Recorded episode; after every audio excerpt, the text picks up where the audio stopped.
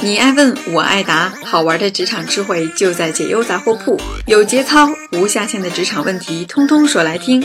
本节目由馒头商学院出品哦。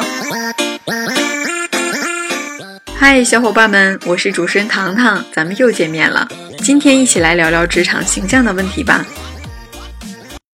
你知道你的职业形象正在为你的职业生涯加分或者在减分吗？它如同天气一样，无论是好还是坏，别人都注意得到，但却没人告诉你。而服装最大的功能呢，就是帮我们建立自信。也许只是一点点小改变，却能帮你树立良好的个人职业形象。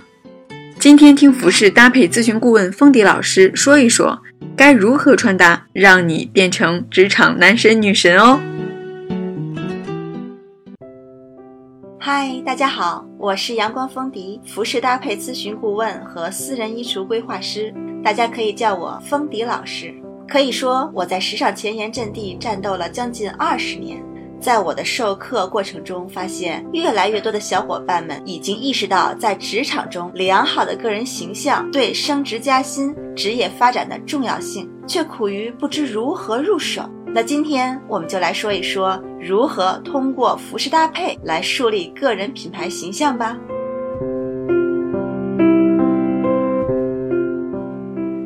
可能有的朋友对于服饰并不想花太多心思，而是倾向于舒适便捷的穿衣感受。但这种舒适从某种意义上说，其实是短暂的，是停留在浅显层面的。真正的舒适，长久的舒适是什么呢？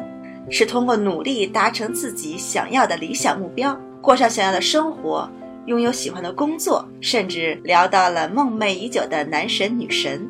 在追求的过程中，有太多艰难险阻，需要借助各种工具，服装就是一种视觉工具。通过服饰搭配提升外在形象，提升自己的核心竞争力，才是最易掌握、最便捷的软实力。何况穿得美美的和舒适并不矛盾哦。举个例子，精致的外在形象并不是让我们看起来更奢华，而是让我们看起来更珍贵、无可取代。举个例子，女星袁姗姗，大家应该都知道哈，可以说她是被一路黑过来的，甚至曾有网友发起话题：“袁姗姗滚出娱乐圈！”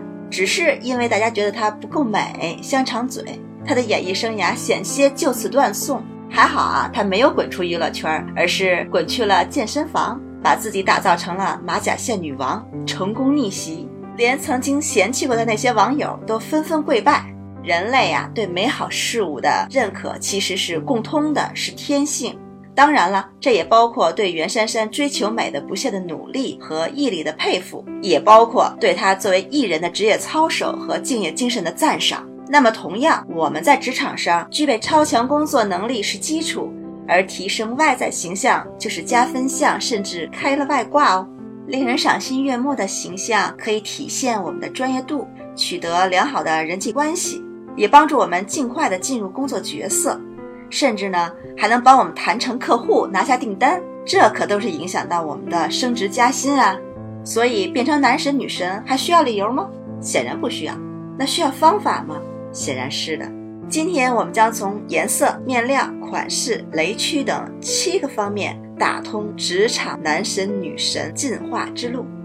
首先，我们在选择颜色的时候啊，要适合自己的色系中选择那些稳重而具有权威性的，让人产生信赖的颜色，比如说海军蓝、天蓝、浅灰、炭黑、驼色、酒红、墨绿等等。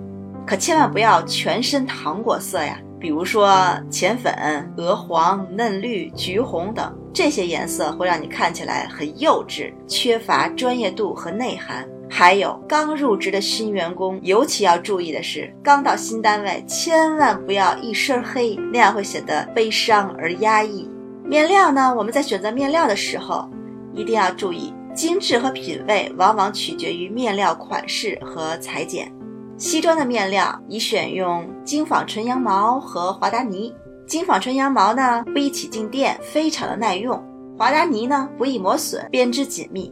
高档材质的西装是值得投资的。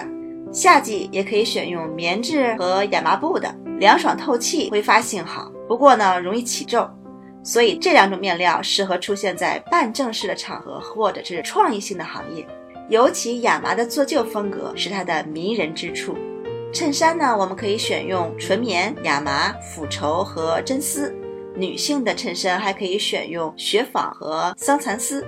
一定要注意，在面料上避免选用泡泡纱，它传递出的是居家的那种感觉，而且是懵懂的少女气息。另外呢，在款式图案方面，我们常说呀，人穿衣而非衣穿人，款式版型一定要与你的身材气质相得益彰，越简洁越容易搭配，也越容易增强气场。个头不高或身材健壮的男性可选择细密的竖条纹，有拉长身形的效果。而且显得理性冷静，而身材偏瘦弱的呢，可选用额纹的图案，格纹相对会透出温和之气。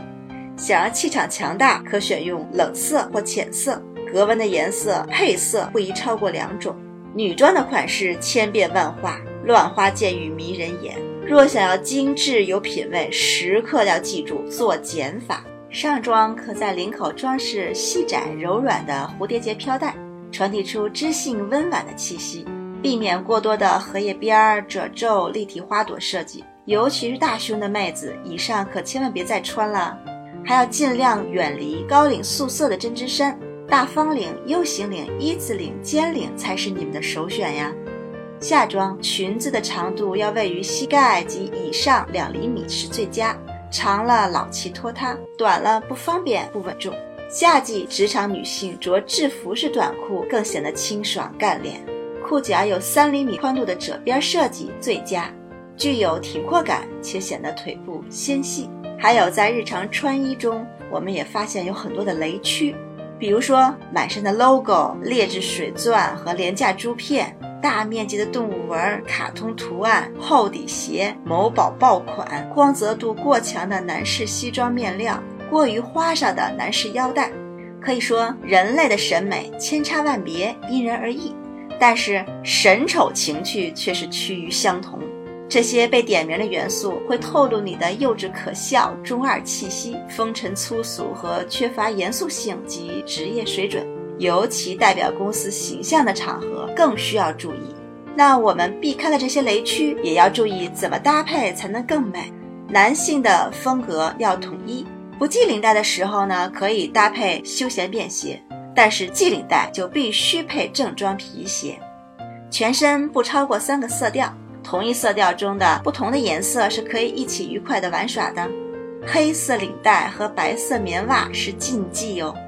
职场不是 cosplay Michael Jackson 的舞台。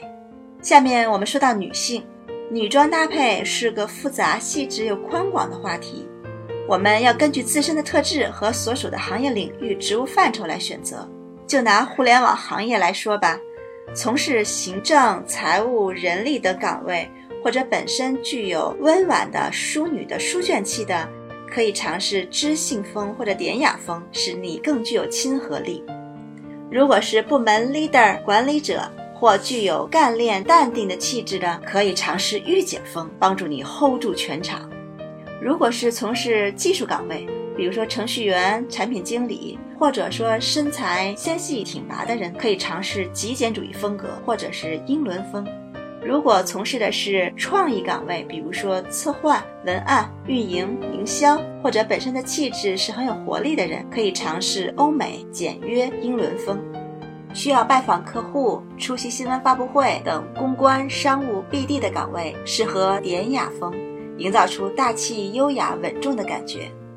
那么还有一些细节，千万别忘喽，诸如撕掉鞋底的标签、剪掉西装袖口的商标、拆开上衣后摆开气处的缝线、换下已经磨得发亮的裤子，以及时刻保持干净整洁。我曾在企业做面试官时，最注意两点：指甲和鞋，这是最容易忽略而又最影响形象的两个问题。最后呢，我们来谈一谈买衣服时需要注意的几点。一件单品，如果让你除了价格以外还犹豫，就不要买。尽量在正常光线下观察商品，注意店里的镜子，它可是有美化效果的。颜色、款式、裁剪必须适合自己。想一下能否和已有的衣服搭配出三套以上，宁可空手而归，也不要带一堆鸡肋回来呀。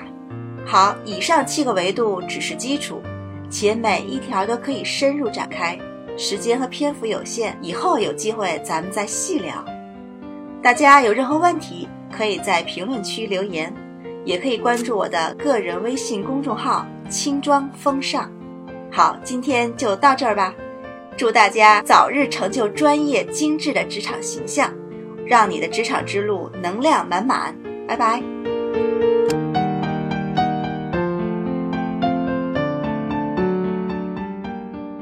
了这么多，下周一穿什么？你想好了吗？如果喜欢我们的栏目，欢迎在微信搜索“馒头商学院”，获取更多有趣有料的职场内容。我们不见不散哦！我是主持人糖糖，拜拜。